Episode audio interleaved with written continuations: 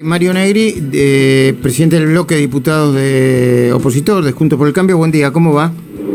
Hola Luis, ¿cómo le va? Bien. Buenos días.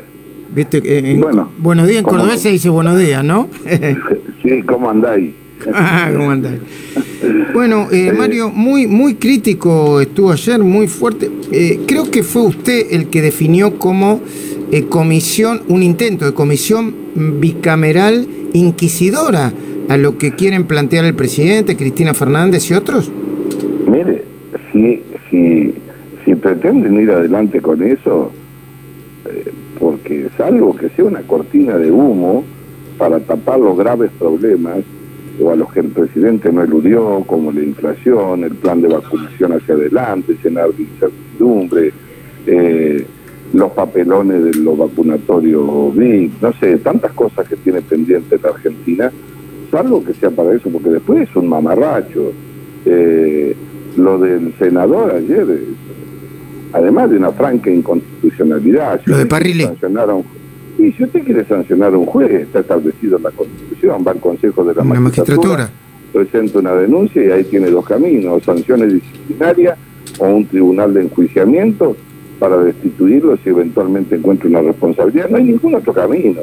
Lo otro es meterla no solo la nariz, meter el cuerpo entero. Lo que sucede es que está claro de que es inagotable la imaginación, Luis, del kirchnerismo, mañana, tarde y noche, para encontrar la manera de que se pueda encubrir la impunidad por los hechos del pasado. Es inagotable. Cuando no inventan una norma, van por el procurador, y no la ley del Ministerio Público, como dice el fiscal Rivo, lo que es como un bombazo para evitar que se investiguen los hechos de corrupción en el Ministerio Público y los fiscales hacia adelante, sino comisiones bicamerales.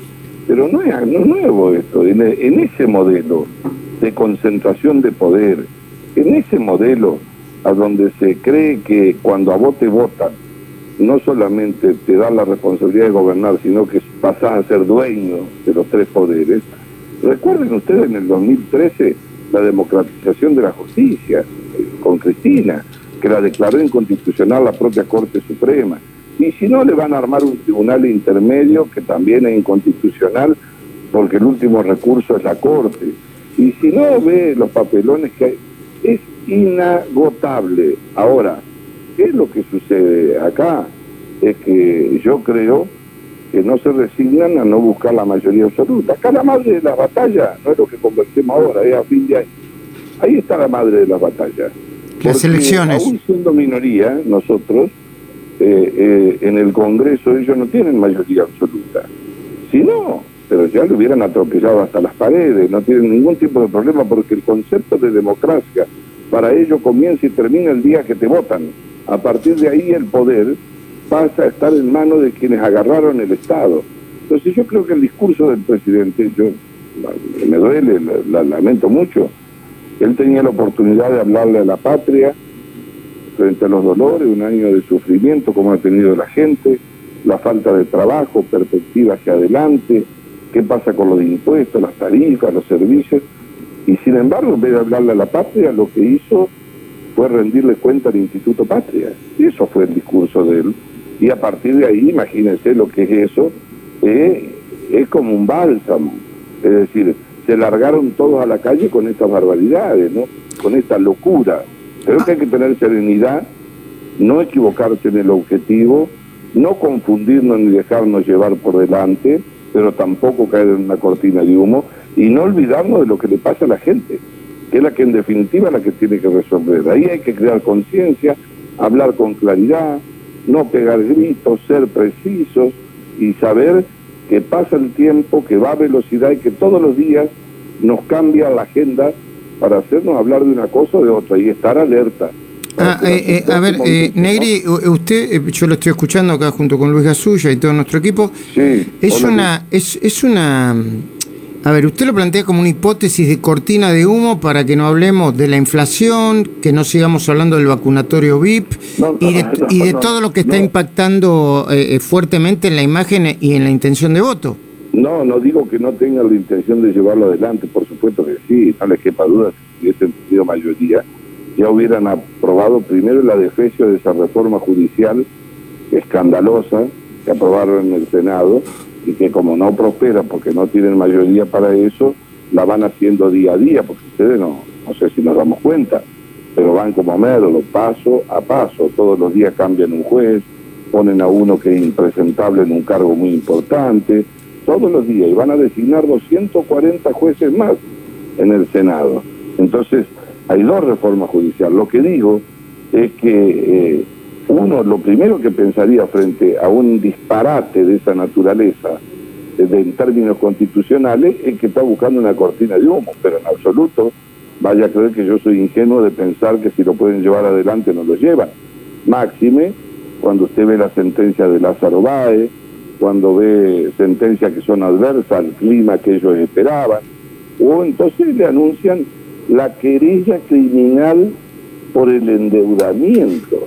Eh, el 80% de la deuda del gobierno anterior, a usted le gustará, a mí no me gusta que se endeude nadie, es el resultado también de un país eh, que lo único que hace es generar déficit, pero el 80% ha ido pagando deuda que se fue acumulando y que con Cristina quedó en 200, casi 250 mil, 240 mil millones de dólares. Negri. sola, pero que se fue acumulando. Entonces, la verdad, la verdad que hay que estar muy alerta, la verdad es que hay que estar con expectativa. Fíjese que de, lo contrario yo creo que se llevan todo puesto, no tengo ninguna duda. Diputado Negri, buen día, Luis Gasulla lo saluda. Eh, Hola Luis. Hoy se va a cumplir prácticamente un año de aquel encuentro, de aquella conferencia de prensa en la que usted participó, lo presentó Alberto Fernández como el comandante en jefe de las Fuerzas Armadas y este, le daba la fuerza, el ímpetu para ponerse al frente de la pandemia y del coronavirus. ¿Volvió a hablar con el presidente y en qué quedó ese, ese llamado de unidad a la oposición? No, primero yo no lo presenté, yo saqué una conclusión y dije lo que siento en una crisis de esa dimensión desconocida. La verdad que después de 100 años estábamos frente a un virus que desafiaba la ciencia, la economía, nos llenaba de miedo. Recuerdo que ese día nos entregaron, guardé unos papeles azules donde hablaban de que íbamos a llegar a dos millones y pico de contagios, bueno, obviamente que ya los pasamos. Era una locura, salimos todos espantados y frente a la anarquía lo que se necesitaba es organización. A mí no lo voté, ni me gustaba cómo iba a gobernar, dije que debía ser, eh, alguien debía centralizar eso y por eso lo dije y se lo hubiera dicho cualquier presidente más En el medio estaba la vida de la gente. Pero eso terminó rápidamente porque hicieron de la cuarentena eh, un programa de gobierno, la cuarentena más extensa de todas. En el medio de eso y del miedo metieron Vicentín, los atropellos bueno, todo lo que conocimos. No, no, hablé en aquella oportunidad, no, nunca más, una o dos veces, y le dije esto que le estoy diciendo a usted, al presidente. Mm. Le pedimos cuatro veces diálogo político, quisimos ayudar a la pospandemia, tampoco quiso. Yo siempre pensé que, eh, lo dije también, ¿eh? lo dije públicamente, que él era debía ser el presidente de una nueva transición entre la peste y la economía. Pero en realidad eso lo abandonó rápidamente, porque un presidente es el que en la dificultad tiene el vuelo de un cóndor, no el del avestruz que quiere volar y no puede y solo corre para volar.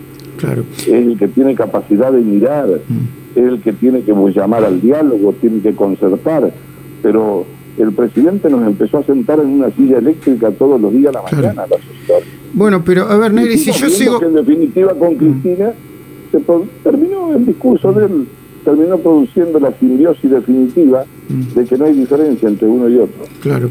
Ahora, siguiendo su razonamiento, todos los días tiran iniciativas que pueden ser cortinas de humo o tiran y prueban a ver si entra y la pueden aprobar. Pero al mismo tiempo, entre las iniciativas y las idas y vueltas, no hay una fecha cierta para las pasos y las elecciones. Y, y, yo, perdón, y yo creo que la oposición se debería empezar a ordenar porque, a ver, puede estar puede estar junta y no desunida, pero eh, muy ordenada no está, me parece.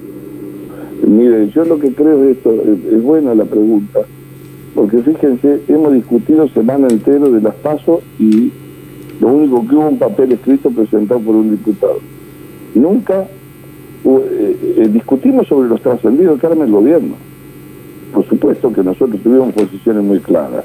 Nosotros estamos a favor de que existan las pasos, y el mamarracho de juntarla con la elección general es absolutamente inconstitucional. Las pasos es un sistema de preselección de candidatos de los partidos. Pero después nunca entró nada, nada. Nadie hizo ninguna propuesta, nunca llamaron a los partidos a discutir. Lo que quiero decir, que el gobierno tiene una idea de que puede anestesiar a la sociedad, a una sociedad fatigada, una sociedad llena de incertidumbre, llena de desconfianza, que no sabe a dónde va, que toda la mañana le cambian. Entonces todos los días nos hacen discutir sobre cosas que en realidad pasan a tener la misma chatura, el mismo valor. Da ¿Sabe qué han hecho? Han remenizado este. Eso es lo que han hecho. Eh, el siglo XX lo han traído ahora, en plenitud. Lo que no podemos caer en ese juego, lo que no significa ignorarlo, lo que hay que tener claridad de cuáles son las prioridades y a dónde quieren ir. Y además ya instalaron, perdón Neri, ya instalaron que van a ser desde, desde, desde, un, desde un micrófono tremendo como es la, la, inauguración de las sesiones ordinarias, que van a hacer una querella contra el endeudamiento de Macri sin aclarar que ellos están endeudando a un ritmo más eh, acelerado que el de Macri cuando empezó el gobierno.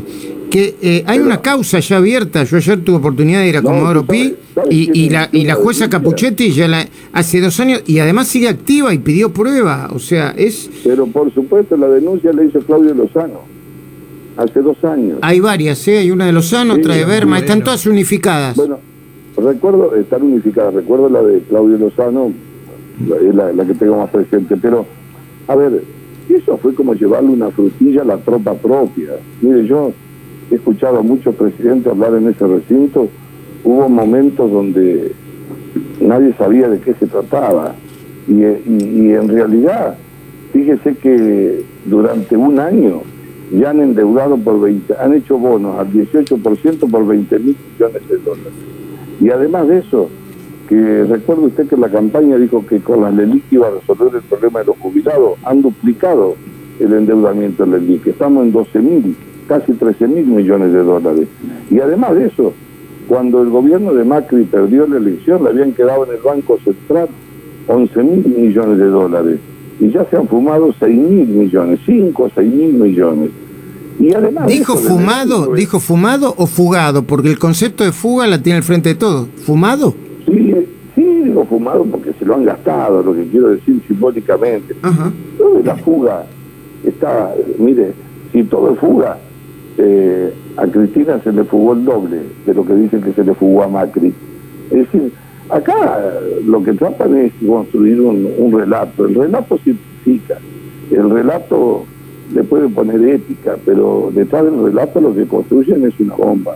Ahora- el presidente en su discurso, usted, ¿alguien escuchó algo cómo iba a resolver el problema de la inflación en la Argentina? Que nadie lo hemos podido resolver, ¿no? No, no, de Porque hecho, de hecho hay una información que dice que los alimentos están subiendo por encima del 4% en, en- Bueno, y, y sin embargo reivindicó el presupuesto que mandaron con el 29%.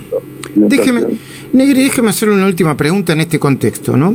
Evidentemente el gobierno o tira bombas de humo, o intenta, o, o- o confunde, o juega, eh, y mientras tanto la oposición va a meter toda la carne en el asador, van a jugar, va- van a jugar Macri, va a jugar Horacio Rodríguez Larreta, va a jugar María Eugenia Vidal en la provincia de Buenos Aires, va a jugar usted si, si tiene, no sé cu- cuándo termina su mandato de- desde Córdoba, va, va a jugar Cornejo, va a jugar, ¿quiénes, ¿quiénes van a jugar y cómo? No le pido que me haga todo el interno ahora porque no, no, pero, pero porque No, yo sé que a usted a los radicales le gusta hablar de, de la interna, no, pero, pero no podemos quedar toda la semana, pero No, planteame un panorama. Ese mote que le ha quedado que a los radicales les gusta la interna, pero sin embargo hay otros que viven interna todos los días, pero no le cabe. Es cierto. Pero no, eh, hablando en serio, creo que hay que poner todo. Lo, lo primero que tiene que hacer eh, Juntos por el Cambio es administrar las diferencias. En una coalición donde no todos somos iguales, donde no todos tenemos un mismo origen, y lo que está en juego es tan grande, un trazo tan grueso, porque se trata de que no se coma la ley, que respete la división de poderes, que no volvamos a la corrupción, que no leamos las declaraciones de los hijos de Baez, todo eso. Administrar las diferencias significa mantener la unidad, la unidad de la oposición, que junto por el cambio no es una veleidad de los dirigentes, es una exigencia de la sociedad por el equilibrio de poder que se necesita en el país. Y por supuesto, tener capacidad de diálogo, ampliarla, no amontonarnos porque sí, tampoco, porque después terminamos con escándalo, pero por supuesto tener capacidad de apertura y pensar que mientras nosotros somos duros en el control, mientras nos paramos como oposición, tenemos que también marcar un horizonte de futuro. La sociedad necesita que la tranquilicen y que le diga hacia dónde vamos. Mire, faltan 20 millones de argentinos vacunados. Y después de este escándalo de corruptela que hubo con una puerta por el costado para los aislados del poder, no sabemos si vamos a terminar al fin de año todos vacunados. Claro que sí. Nadie sabe, no hay ningún sendero. Así que aprovecho para decirle también a la gente que nos exige, que nos vota, muchos nos dicen, no, pero ustedes bla bla, ustedes, bueno, estamos en democracia. ¿Qué quieren? Hay que respetar. No, claro, no lo van a, no, no, no, van a empujar al gobierno hasta que se vaya, no, no, pero, se, claro, se trata de, se trata para, para mí, yo no soy quien para aconsejar, se trata de fuerte crítica cuando tenga que hacerle crítica y propuesta, crítica y propuesta, crítica y propuesta. crear mm. conciencia a la sociedad, claro que sí. y ser claro y ser preciso y tener propuestas. Y le digo, y la madre de las batallas es a fin de año. A fin de año no decide la oposición, los argentinos deciden y ellos se quedan con todo el poder en la mano o se reequilibra el poder en la Argentina. Muy bien. Mario Negri, agradecido como siempre. ¿eh? Un gusto, ¿eh?